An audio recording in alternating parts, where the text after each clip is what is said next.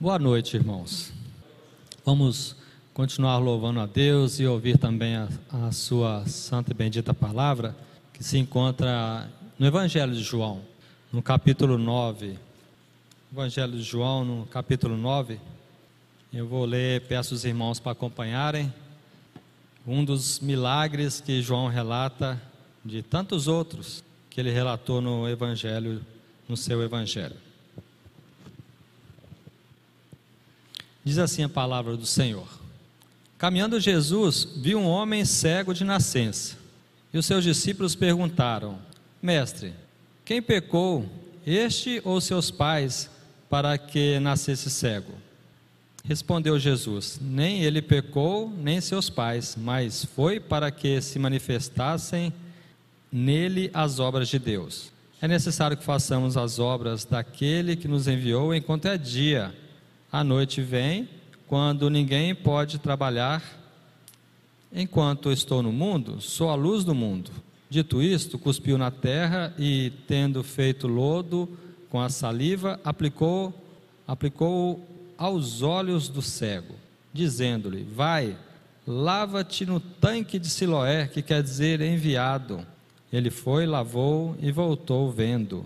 Então os vizinhos e os que dantes o conheciam de vista, como, como mendigo, perguntavam: Não é este o que estava sentado pedindo esmolas? Uns diziam: É ele. Outros: Não, mas parece com ele. Ele mesmo, porém, dizia: Sou eu.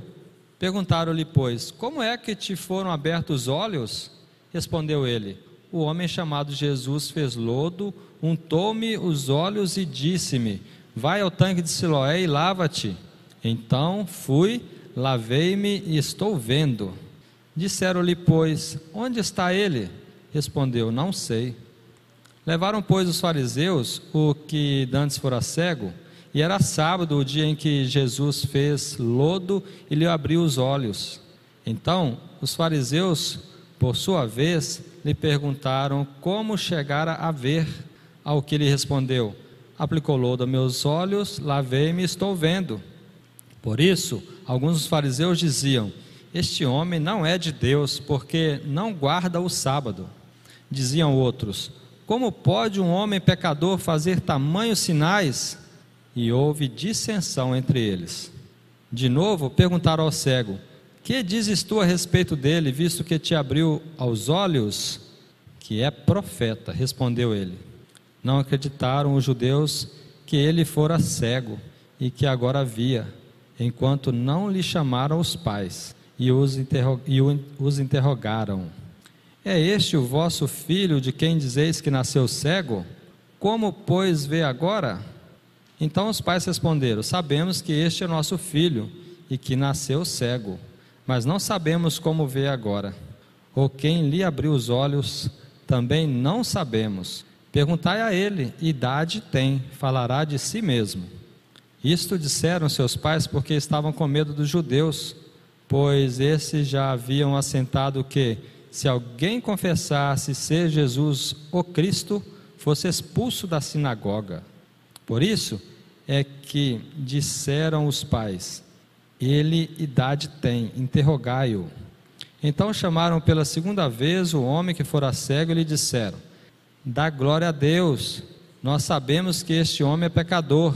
Ele retrucou: Se é pecador, não sei. Uma coisa sei: eu era cego e agora vejo.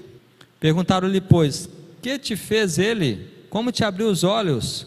Ele lhes respondeu: Já vos disse, e não atendestes, porque quereis ouvir outra vez? Porventura quereis vós também tornar-vos seus discípulos? Então o injuri injuriaram e lhe disseram: Discípulo dele és tu, mas nós somos discípulos de Moisés. Sabemos que Deus falou a Moisés, mas este nem sabemos de onde é. Respondeu-lhe o homem: Nisto é de estranhar que vós não sabeis de onde ele é, e contudo me abriu os olhos. Sabemos que Deus não atende a pecadores, mas pelo contrário, se alguém teme a Deus e pratica a sua vontade, a este atende. Desde que há mundo, jamais se ouviu que alguém tenha aberto os olhos de um cego de nascença. Se este homem não fosse de Deus, nada poderia ter feito. Mas eles retrucaram: Tu és nascido todo em pecado e nos ensina a nós? E o expulsaram. Ouvindo Jesus que o, o tinham expulsado, encontrando-o, lhe perguntou: Crês tu no filho do homem? Ele respondeu e disse: Quem és o filho do homem, Senhor? Para que eu nele creia? E Jesus lhe disse: Já, tem, já o tens visto, e é o que fala contigo. Então afirmou ele: Creio, Senhor, e o adorou. Prosseguiu Jesus: Eu vim a este mundo para juízo, a fim de que os que não veem vejam, e os que veem se tornem cegos. Alguns dentre os fariseus que estavam perto dele Perguntaram-lhe: Acaso também nós somos cegos? Respondeu-lhe Jesus: Se fosseis cegos, não terias pecado algum. Mas por que agora dizeis: Nós vemos, subsiste o vosso pecado? Amém, irmãos. A palavra de Deus é muito rica. Obviamente, nós não vamos esgotar o texto todo, mas nós vamos falar o que o Senhor Deus colocou no nosso coração, que Ele fala no nosso coração, e tenha misericórdia de nós. Um texto maravilhoso, como que Deus tem poder para fazer qualquer coisa, não é verdade, irmãos? Muito poder, e essa passagem aqui ela trata da cura de um cego, um cego de nascença. Já imaginou? Aqui nós vemos o problema do pecado do homem, nesse texto a gente vê o sofrimento humano, a gente vê a cegueira espiritual dos fariseus, a gente vê a identidade de Cristo, a identidade divina de Cristo, tão questionada naquela época, a cegueira física e espiritual que foi curada ali naquele cego, porque nós também éramos cegos, né, de nascença espiritualmente, porque Davi no Salmo 51:5 diz que em pecado nos concebeu nossa mãe, nós nascemos em pecado também. E Romanos 3:23 diz que todos pecaram e carecem da glória de Deus. Então, no final ainda do versículo do, do capítulo 9, ele fala sobre as obras do reino que nós devemos praticar, as obras de amor e de justiça, e ainda fala sobre juízo, juízo final, onde uns serão salvos, outros serão condenados. O evangelista João, João é uma bênção, né? Amigo de Jesus chegado, discípulo amado de Cristo.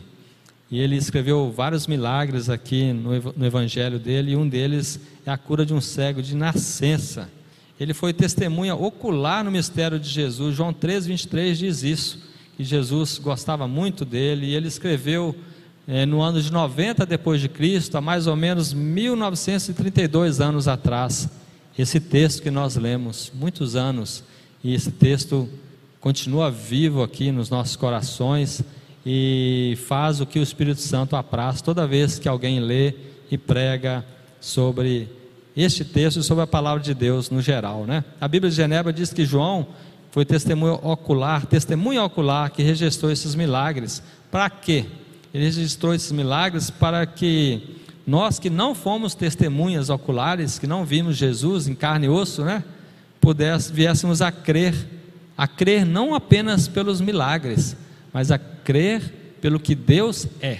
E é sobre isso que nós vamos falar essa noite, a crer é, sobre o que Jesus é. E quem é Jesus? Né? Os fariseus, até mesmo esse cego de nascença, teve dificuldade para entender. Até os discípulos que já andavam quase três anos com Jesus, quando ele acalmou aquela tempestade no mar, ele mandou o vento se acalmar, os discípulos ficaram espantados. Pedro, João, tantos outros ali e disseram: Quem é este? Quem é este? Que até o vento e o mar lhe obedecem. Fala que você nunca já perguntou isso. 1900 e tantos anos depois. Até hoje a gente se espanta com Deus. Como que Deus age na nossa vida? Como que Deus permite certas coisas? Como que Ele nos consola? Como que a gente consegue passar por algumas coisas? A gente fala só Deus, só Deus, só Jesus. Quem é este? Quem é este? Então vamos ver aqui algumas formas da manifestação do poder de Deus em Cristo. Três atributos da pessoa do Filho presentes nessa passagem que aponta para a divindade de Cristo, que era tão questionada naquela época. A primeira é a onipresença, a onipresença de Deus. On é todo, não é total, total presença de Deus manifestada ali. É, no verso primeiro é, diz que Jesus estava caminhando, enquanto ele estava caminhando perto de Jerusalém, ele viu um cego de nascença. Então a primeira coisa, Jesus viu, chegou e tocou, porque Jesus é um Deus vivo, ele é presente, presente total, total presença. Uma das coisas mais maravilhosas no cristianismo é saber que nós temos um Deus presente, que Ele está conosco todo o tempo. Isso faz muita diferença, irmãos. Ele diz no Salmo, no, no Evangelho, a Mateus diz no seu Evangelho: Eis que estou convosco todos os dias. Olha só, que coisa maravilhosa saber que amanhã cedo, quando a gente acordar, quem é que vai estar conosco amanhã cedo, quando a gente acordar? Jesus. Todos os dias da nossa vida, da vida dos outros, até a consumação dos séculos. Não estamos sozinhos, irmãos, não estamos sós. Isso deve trazer alegria para o nosso coração. Deus está aqui, Ele está presente. Alguma, e se Ele está presente, alguma coisa vai acontecer. Pode ser milagre, prodígios, e pode não ser.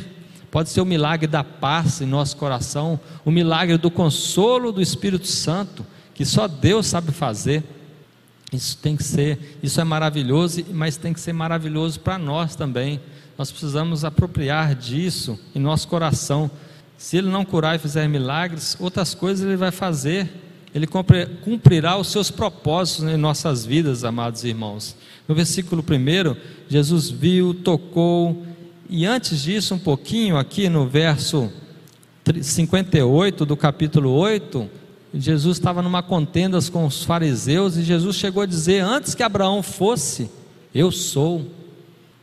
Jesus estava lá com Abraão, estava com Jacó lutando no Val de Jaboque, Jesus estava fazendo o mundo, porque ele diz: façamos lá no Gênesis 2,7, façamos o homem a imagem e a nossa semelhança, façamos no plural, com quem, com quem Jesus estava falando? Falando na eternidade, criando todas as coisas, com o Espírito Santo e com Deus. Jesus é Deus, ele é o ancião de dias também, lá em Apocalipse. Então ele transita no passado, no presente, no futuro, porque ele é onipresente. Jesus viu aquele homem com olhos diferentes, não somente com olhos físicos, mas com os olhos espirituais. E quando perguntamos às pessoas, né, e aí, o que, que, você tem visto aí? As, as pessoas vão falar alguma coisa que viu na tela, né? Tudo bem, as telas trazem coisas para nós, do smartphone, tablet, televisão e tudo mais mas é, eles viviam, Cristo, os discípulos, viviam no mundo palpável, né? um mundo que você podia pegar, sentir. Hoje nós falamos muito de coisas virtuais. Será que alguém fala, e aí, o que você tem visto? Ah, eu vi um cego ser curado, eu vi um presidiário ser, ter a vida transformada porque eu tive lá na cadeia a gente quase não ouve. A pessoa fala: ouvi um, um, um, um, idoso que eu visitei lá no asilo sorrindo depois que eu falei de Jesus para ele. E aí, você viu aquele post? não que seja errado, claro. Podemos mudar um pouco o nosso discurso, andar como Jesus andou, sentir as pessoas, ir um pouco mais para o mundo real. Jesus vivia no mundo real, meus irmãos. nós precisamos também viver no mundo real e sentir, sentir as pessoas, né, ver a realidade e, e esse mundo palpável. É, o mundo ele de hoje não é tão diferente daquele mundo. Os, o Jesus ele continua andando aqui. Os Herodes estão aí, os centuriões romanos, os filhos pródigos continuam aí, os Pilatos estão por aí também os Judas Iscariotes, os ricos e os Lázaros, os filhos pródigos aí, os discípulos de Jesus estão aí, os cegos estão aí. Em qual categoria você se encaixa? Mas irmãos, enquanto uns discutiam como foi que ele ficou assim, quem pecou, Jesus estava preocupado, o que nós podemos fazer por ele? Preocupado com a alma daquele homem, com o sofrimento, o sofrimento dele. Quantos estão sofrendo hoje, meus irmãos? E nós temos a luz da palavra conosco, o remédio, a vacina, vacina pura que, que vacina para valer. E nós precisamos chegar às pessoas, amados irmãos. no verso 3, diz que é, Jesus respondeu assim: nem ele nem os pais, mas foi para que se manifestassem as obras de Deus. No original aqui é tornar claro, evidente as obras de Deus. Essas obras de Deus manifestadas, as obras do reino, são feitas por nós. Ele era cego para que as pessoas pudessem ver, vê-lo e realizar as obras de Deus. Na sua onipresença, Deus permite que certas coisas aconteçam, irmãos, para ver se os homens têm misericórdia. Se há misericórdia no mundo, porque é, o amor se esfriará de quase todos, a palavra de Deus diz, mas não de todos. E nós somos essa exceção. Se a igreja não for exceção, quem será? O centurião romano, Cornélio, ele ajudava as pessoas e orava. E um anjo apareceu para ele e disse: Deus ouviu as suas orações e viu também a, a suas ajuda que você fazia aos necessitados, né? Provérbios 19, 17 diz que quem dá aos pobres empresta a Deus e este o retribuirá. Faça isso de coração e verá surpresa o que Deus fará. E depois contará as bênçãos e verá surpresa o quanto Deus já fez. Então, no, é, Deus está presente, esperando que nós pratiquemos essas obras de justiça. E devemos fazer essas obras enquanto é dia. As obras daquele nos enviou, no versículo 4, ele diz assim: é necessário que façamos as obras que Deus nos enviou para fazer enquanto é dia, porque a noite vem enquanto ninguém mais poderá trabalhar. Jesus estava falando dele, que ele estava ali presente, depois ele morreria e ressuscitaria, subiria aos céus. Para nós hoje devemos fazer, porque Jesus voltará de novo, a segunda vinda de Cristo. Isso aponta para a segunda vinda dele. E ele voltará de novo. Então vamos fazer logo, porque lá na glória não tem obras para fazer. O hino 302, muito pouco cantado, a letra do hino 302 diz assim: Povoam as cidades, inquietas multidões que vivem na ganância e em vis degradações. Bem pouco ali ressoam as preces e o louvor que as mal nutridas almas levantam ao Senhor.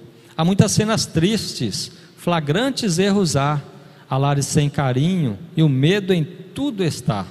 Nos centros e nos bairros, nas ruas, nas prisões, as almas esquecidas perecem aos milhões. Ele faz uma oração no final. Contempla, ó Deus, teu povo nas lutas do viver, e aos crentes das cidades concede o teu poder. Do sonho à realidade, permite-nos sair ó faz a igreja de hoje melhor a ti servir. Se cantarmos, fica mais bonito ainda. Eu não, não vou cantar porque estou falando sobre cegueira, alguém pode ficar surdo aí também, né? vai piorar a situação. Então, amados irmãos, quem aqui conhece o hino 302? Levante a mão, já viu cantado por aí? Bom, a Anisete vai cantar para nós depois, vai ensinar. Ela falou que não conhece também não. É lindo, viu? A letra é linda, né? Então, amados irmãos, é, Jesus estava ensinando algo sobre isso aqui, para a gente enxergar as pessoas. As pessoas não podem mais continuar sendo invisíveis por aí. Enxergar com olhos espirituais. Aqueles vizinhos que viam aquele cego, e os demais que conheciam ele de vista, e os fariseus, e todos viram aquele cego. E apesar de saber que, que é, o cego, apesar de saber que estava sendo visto por muitos, ele não imaginava que um dia alguém ia chegar e vê-lo com outro olhar. E esse homem é Jesus, que viu ele diferente, e esse olhar que Cristo quer que tenhamos como imitadores dele. Enquanto uns olhavam como um mendigo, um pedinte, talvez sujo, mal cheiroso, Jesus diz no versículo 1, versículo 1, o evangelista João diz: Passando Jesus por ali, viu um homem, um homem, a imagem e semelhança de Deus. Deus não fez as pessoas para viverem desse jeito. Não é pelo menos a vontade de Deus. Aquele homem tinha dignidade. O que você faria numa situação dessa? A princípio, Jesus não fez nada, porque ele foi interrompido com uma pergunta: quem pecou? E Jesus responde a esse falso enigma, né? Não foi nenhum nem outro que pecou né, mas para que se manifestassem as obras de Deus. No verso 4 diz assim: é necessário que façamos as obras, né? Eu já li, né? Enquanto é dia, porque a noite vem em que não podemos mais trabalhar. Então aponta para o futuro, para o futuro. É, essas obras do reino não se farão presentes lá na glória. Então elas deverão ser feitas aqui mesmo, enquanto é dia, enquanto o Espírito Santo, Paráclito, aquele que está ao lado, está ao nosso lado, se faz presente como onipresente. Então, meus irmãos, como Igreja de Cristo, nós precisamos estar sensíveis às pessoas que sofrem ao nosso redor. Muitas delas por fora trazem um sorriso, como a Marcelene falou aqui, né? Traz um sorriso por fora, mas por dentro pode haver um pranto que pode parecer não ter fim. Uma amada irmã me disse assim, certa vez: precisamos descobrir essas pessoas e, uma vez descobertas, estar ao lado delas, imitando a Cristo, e clamar para que Jesus faça com que elas sintam a presença do Deus onipresente e consolador, aquele que está ao lado. E nem sempre uma pessoa sorrindo pode espelhar que ela esteja feliz. Precisamos descobrir. É um desafio muito grande para a igreja descobrir essas pessoas e ajudá-las. Jesus viu, ele está presente, onipresente se apresentou aquele homem. E você, já sentiu a presença de Cristo? Porque todos éramos espiritualmente cegos e ele nos fez enxergar primeiro. Ele nos enxergou primeiro, na verdade. E ele fez isso para que agora nós possamos pregar, para que os outros possam enxergar também, amados irmãos. E porque isso é muito importante porque Mateus 24, 35 diz que os céus e a terra passarão, as guerras, as pandemias vão passar, o futebol, os carros, as casas, os churrascos com os amigos, tudo vai passar um dia. Mas a palavra de Deus não vai passar e nós vamos prestar conta com Deus, e o sangue de muitos cairão sobre aqueles que não pregarem a palavra de Deus. Ezequiel 3,18 diz assim: Quando eu disser ao ímpio, Ezequiel 3,18: Quando eu disser ao ímpio, você certamente morrerá, e você não o avisar e nada disser para o advertir do seu mau caminho, para lhe salvar a vida, esse ímpio morrerá, e na sua mal, morrerá na sua maldade, mas você será responsável pela morte dele. Deus nos mandou pregar, Mateus 28, ide por todo o mundo e pregar o evangelho a toda criatura. Jesus se fez presente. Para, para Jesus, aquele homem não era apenas um CPF ou mais um invisível na sociedade. Ele foi visto por Deus. Se porventura alguém aqui nesta noite, ou alguém que está em casa, se sente esquecido por Deus, é, achando que Ele não o vê, que não é presente na sua vida, sabe que Jesus te vê o tempo todo. Ele está presente o tempo todo na sua vida, ao seu lado muito mais que uma câmera de vigilância, presente como seu Deus, batendo aí na porta do seu coração. Abra os olhos, né? Veja com os olhos espirituais que Jesus está do teu lado. Não desanime. Apocalipse 3:20, William Hendricks faz um, uma, um comentário muito bonito, dizendo a palavra de Deus diz, Apocalipse 3:20, que Jesus falando que eis que estou à porta e bato. Se alguém ouvir e a minha voz e abrir a porta, entrarei em sua casa e cearei com ele e ele comigo. Ele diz que se alguém ouvir, já está sendo ali regenerado, porque ele está ouvindo a palavra, e abrir é a conversão. Uma vez convertido, Jesus vai entrar no coração e vai cear, e vai fazer coisas maravilhosas, dando paz que, que excede a todo entendimento. Filipenses 4, 5, 6 diz que perto está o Senhor. Se o Senhor está perto, não andeis ansiosos de coisa alguma. Filipenses 4, 5, 6. Termina o versículo 5 dizendo: Perto está o Senhor. E se o Senhor está perto, onipresente como Ele é, não andeis ansiosos de coisa alguma, mesmo diante de tribulações. Tenha fé. Fé é um exercício. Então, dos atributos, né? De Deus, o primeiro é a onipresença, um atributo de Deus muito importante na pessoa do Filho, presente nessa passagem, que prova que ele é o Messias. O segundo é a onisciência. Jesus é onisciente, aqui no verso 4 e 5, fala que ele é a luz do mundo. a luz que clareia, que tem todo o entendimento, que clareia também o nosso entendimento através do Espírito Santo, para entendermos e discernirmos as coisas espirituais. Porque o homem, se o homem não for espiritual, no sentido de compreender as coisas de Deus, de ler a palavra de Deus, de viver segundo a vontade de Deus, ele não vai viver. Ele vai ser um cadáver ambulante, ele vai falar de várias coisas, vai sorrir, vai brincar, vai sofrer, mas no final das contas, a alma não vai ser salva. Então é muito importante, amados irmãos, versículo 4 e 5. O 5 diz assim: Enquanto estou no mundo, sou a luz do mundo. Jesus é a luz do mundo. Um missionário que viveu na Rússia contou a história que ele estava indo de trem, o trem deu problema. Então ele parou, o trem parou, né? Ele desceu, vestiu a camisa do Brasil, o uniforme da seleção brasileira e começou a dar embaixadinhas, porque ele tinha sido, ele era jogador de futebol, missionário brasileiro na Rússia.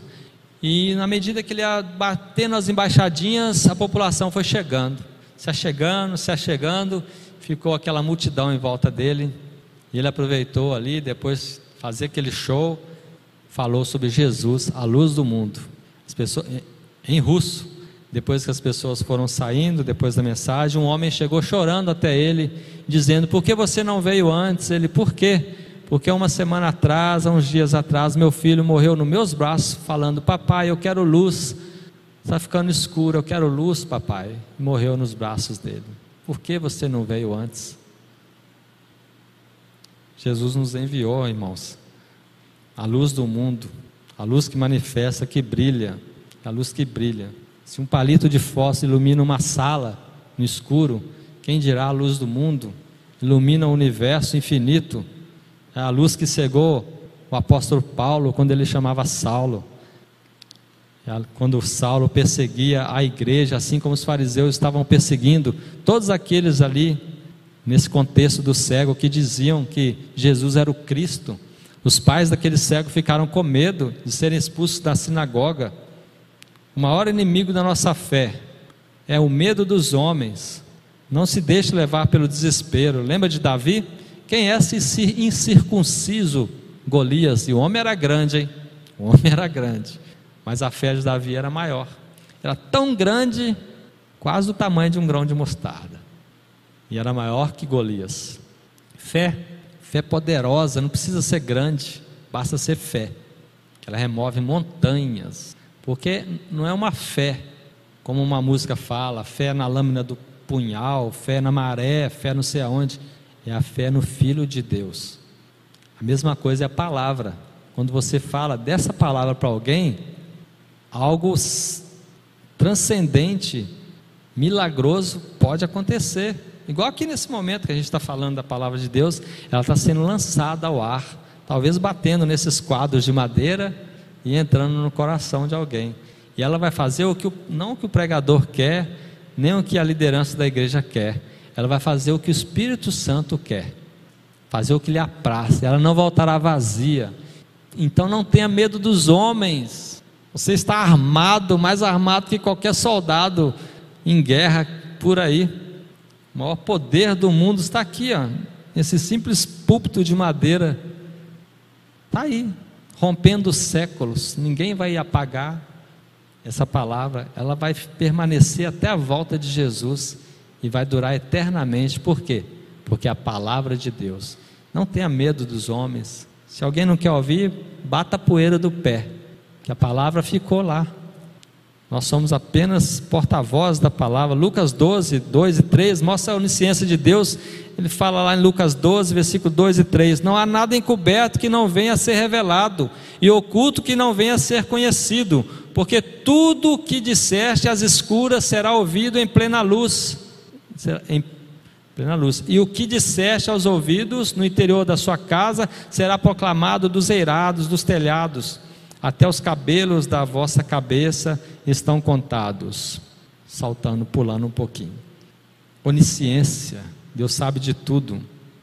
Ele é também luz em Apocalipse 22, 5, quando diz, Apocalipse 22, 5: Então já não haverá noite, e não precisarão da luz da lamparina, nem da luz do sol, porque o Senhor Deus brilhará sobre eles, e reinarão para sempre.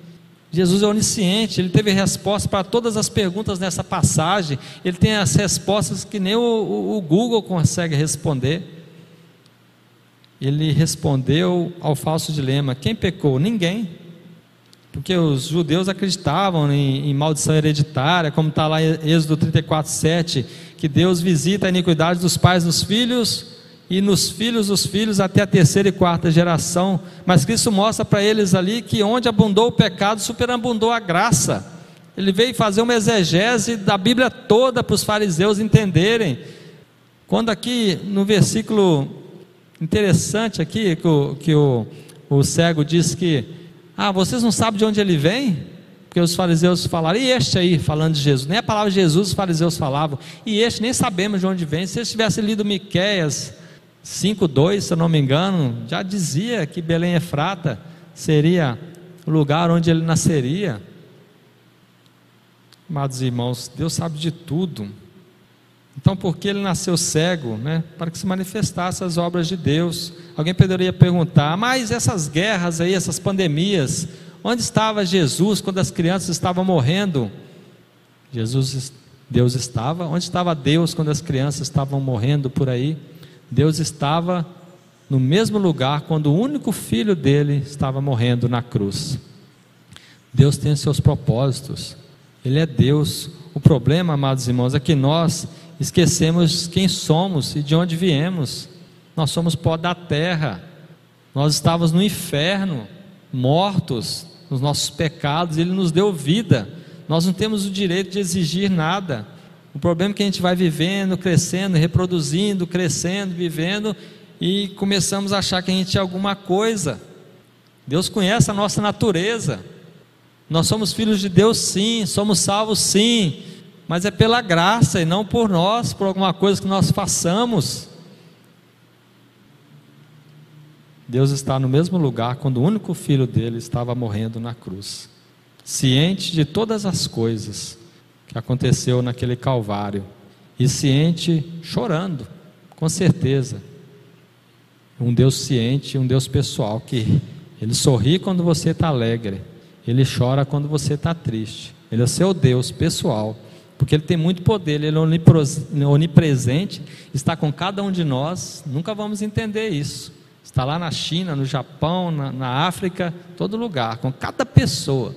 É muito poder. E ciente do que está acontecendo com cada um. Ele é a luz para todos, é a verdadeira luz para todos, para todos que creem, como diz João 1,12. Mas a todos quantos o receberam, deu-lhes o poder de serem feitos filhos de Deus, a saber os que creem no seu nome. Você crê? Nós não nos assustemos, irmãos, com o fato da pessoa dizer que é evangélica. A gente pergunta para as pessoas evangélicas se você morrer hoje, para onde você vai? Muitos não sabem responder. E se Jesus te parar lá no céu e dizer: Que razão você me dá para eu deixar você entrar aqui? As pessoas vão dizer: Ah, porque eu fui uma pessoa boa, porque eu, eu não fiz mal para ninguém. Isso é mentira. Nós somos pecadores. Nós fazemos o bem também, mas nós não deixamos de ser pecadores. Nós somos salvos pela graça, como diz Efésios 2, 8, 9. Pela graça sois salvos mediante a fé. E até essa fé que nós temos não vem de nós, é dom de Deus e não do que nós fazemos para que a gente venha se gloriar de ter feito isso ou aquilo, porque nós fazemos porque o Espírito Santo nos deu capacidade para fazer. E muitas vezes não fazemos. Com toda a instrumentalidade espiritual, todas as vestes espirituais, todo o poder que vem do alto, nós ainda não fazemos. Que Deus tenha misericórdia de nós. Um comentarista do Novo Testamento diz que a cura do homem que nasceu cego é uma ilustração de Jesus, que Jesus está constantemente fazendo como luz do mundo, na condição de luz do mundo. O Espírito Santo clareia para dar entendimento para a salvação e convencer o homem do seu pecado. Então, amados irmãos, se primeiro nós vimos um Jesus que viu o homem que não via, e na sua onipresença esteve junto a ele. Agora sabemos que Cristo também é o Deus onisciente. Ele é a luz que iluminou o entendimento dos discípulos para entender as coisas que Jesus fazia que às vezes muitos não entendiam, para entender que há sofrimentos que são para manifestar a glória de Deus e as obras do reino realizadas por nós. Jesus viu o cego e Jesus é a luz do mundo. Em terceiro e último lugar, o terceiro atributo de Deus, vocês já sabem, né? Onisciente, onipresente, onisciente, agora é qual? Onipotente, né? Terceiro, onipotente. É o terceiro atributo na pessoa do Filho presente nessa passagem, que aponta para a divindade de Cristo, que os fariseus não, não acreditavam. Por isso que ele perguntou para aquele cego: Você crê no Filho do Homem? E ele creu, sem ter tanto entendimento como os fariseus tinham. No verso 6 e 7 diz assim: Dito isso, cuspiu na terra e, tendo feito lodo com saliva, aplicou aos olhos do cego, dizendo-lhe: Vai, lava-te no tanque de Siloé, que quer dizer enviado, conduzido. Ele foi, levou e voltou vendo. Interessante o nome de Siloé, enviado, né? Fazendo uma alusão ao próprio Senhor Jesus, que é o Messias, o enviado. Ele foi como né, ao tanque do Messias através do poder de Deus, né, em curá-lo, aquele homem que foi cego vai conhecendo a Cristo gradativamente no processo de conhecer, no processo de conversão, até chegar ali a regeneração e a conversão. No verso 9 diz que ele se mostra humilde, porque as pessoas falavam assim: é ele? Não, os outros, não, não é ele não. Ele agora, vendo, ele podia se esconder, né? Ser orgulhoso e falar: não sou eu não, não conheço aquele homem não, eu sou outro, né? Mas ele foi humilde e falou: Sou eu mesmo. Ele não disse eu sou, ele disse sou eu, sou eu mesmo. E ali no verso 11, ele já fala de Jesus como um homem que curou ele. Então já está tendo uma concepção, humildade, já falando que Jesus foi o homem que curou ele. No verso 17, ele já chama Jesus de profeta, no verso 17. E no verso 25, ele não atribuiu o pecado a Jesus. O verso 25 diz assim: ele retrucou: Se é pecador, não sei. Uma coisa eu sei: eu era cego e agora vejo. Então, não atribuiu o pecado a Jesus. E no verso 33, aí ele já chama Jesus de homem de Deus, diz assim: Se este homem não fosse de Deus, nada poderia ter feito. E no verso 36, 38, ele lhe chama de Senhor. Senhor, né? No grego é Senhor mesmo, Deus. E ali ele se ajoelha, se ajoelha e adora a Deus. Nós vemos a, como onisciente, onipresente, onisciente, onipotente, a gente vê também a trindade ali.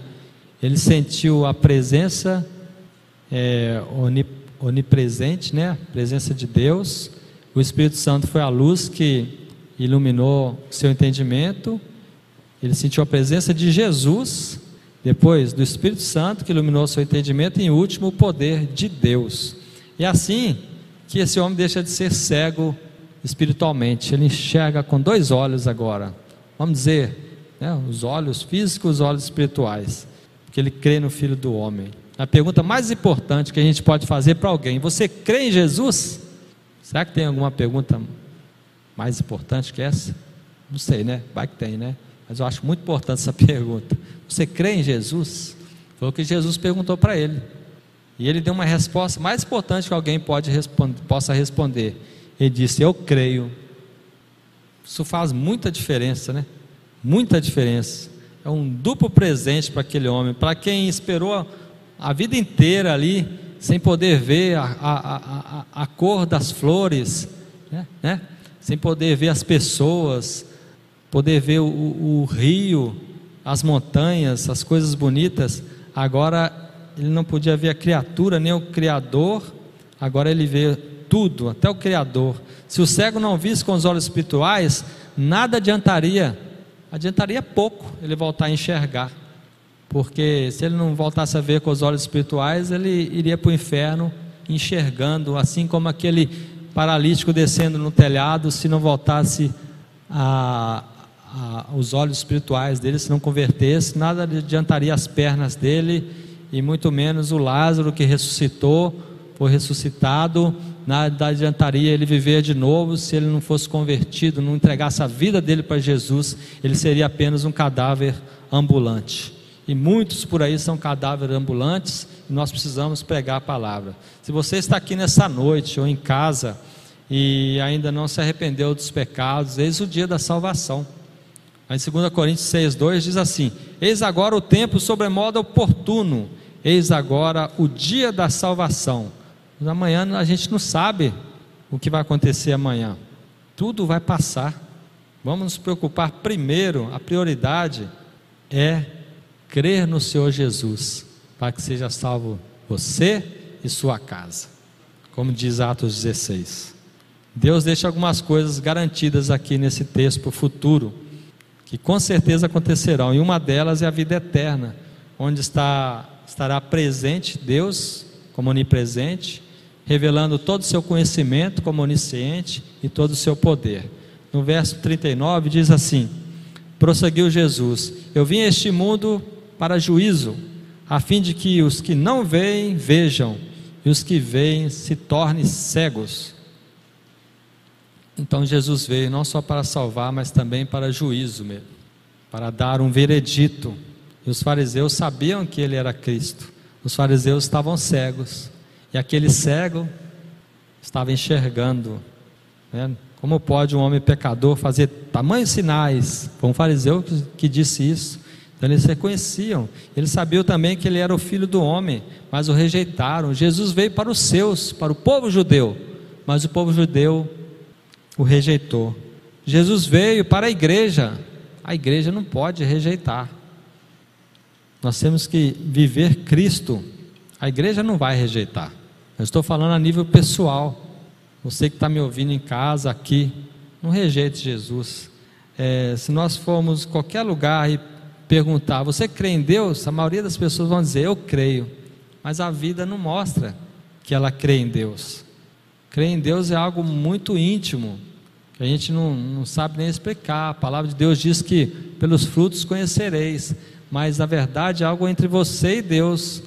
Em Coríntios diz que o Espírito de Deus confirma com seu Espírito, com meu Espírito, que eu sou filho de Deus.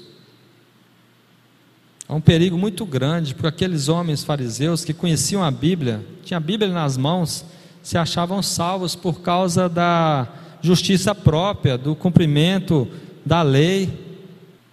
Muitos deles achavam que ser obediente, eles pensavam que eram obedientes, né?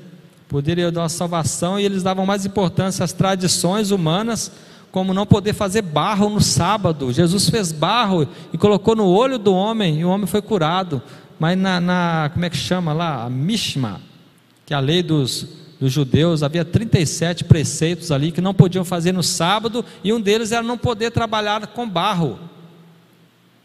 E essas coisas humanas que vai, vão entrando na igreja parecem ser mais importantes que, que o próprio texto sagrado, em uma teologia bíblica bem verdadeira, e não pode, uma coisa não pode substituir a outra nossa, nosso crivo é a palavra de Deus. É ela que direciona a nossa vida e não o que a gente acha, a gente pensa. Então, o apego à tradição era mais importante do que a teologia bíblica e do que o próprio Senhor Jesus que estava ali com os fariseus, ali online, na presença deles ali, ensinando para eles, e eles ainda colocavam julgo sobre as pessoas e ameaçavam as pessoas de serem expulsas na sinagoga. Então, concluindo, amados irmãos, que Deus possa nos abençoar e nos fazer, mais do que viver o Evangelho, nos fazer sentir a presença do Senhor Jesus, que uma coisa leva a outra, né? Não podemos forçar. A primeira coisa da nossa vida é entregar o coração para Jesus e sentir a presença dEle, saber que Ele sabe de todas as coisas e saber que Ele tem todo o poder. Isso vai trazer a paz que excede a todo entendimento, entendimento no nosso coração e nos vai fazer é, viver com mais qualidade e nos vai fazer também abençoar os que estão à nossa volta. Primeiro a nossa família, depois a igreja e depois os cegos que estão aqui nessa cidade precisando de nós. Que Deus nos abençoe.